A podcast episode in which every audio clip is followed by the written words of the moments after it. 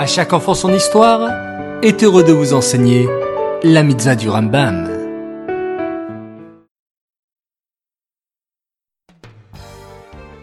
Bokertov les enfants, content de vous retrouver, j'espère que vous allez bien et en pleine forme. Bao Hashem.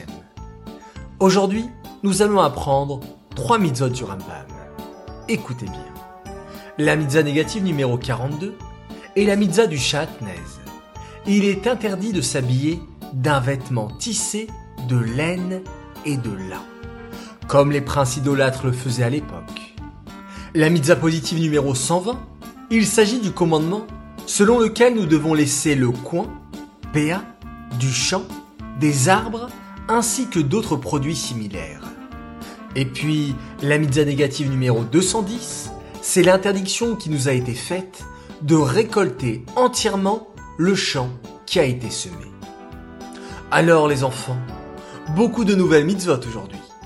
Commençons par la première. Que signifie le chatnez En fait les enfants, vous savez que chacun porte des vêtements. Mais vous vous êtes déjà posé la question comment on crée un vêtement? De quelle façon nous fabriquons une chemise par exemple? Alors, tout simplement, on prend des fils de coton ou de lin ou d'autres matières et on les entrelace afin d'obtenir un beau tissu et à partir de cette fabrication, nous obtenons un tissu. Ensuite, le couturier va couper des morceaux de tissu et les coudre de façon à en faire une chemise par exemple.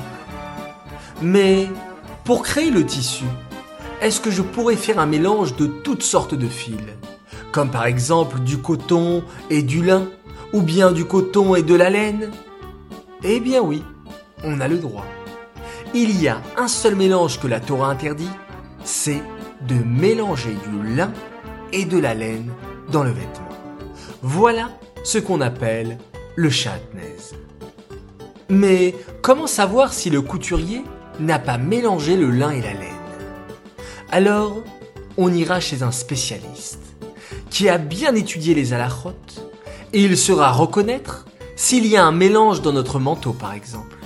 C'est pourquoi il faut toujours vérifier avant d'acheter un vêtement et l'apporter chez un vérificateur, un bodek. Voilà pour la première mitzvah. Pour les deux autres mitzvot, il s'agit de toutes les lois concernant les pauvres. La Torah nous demande de toujours penser à eux.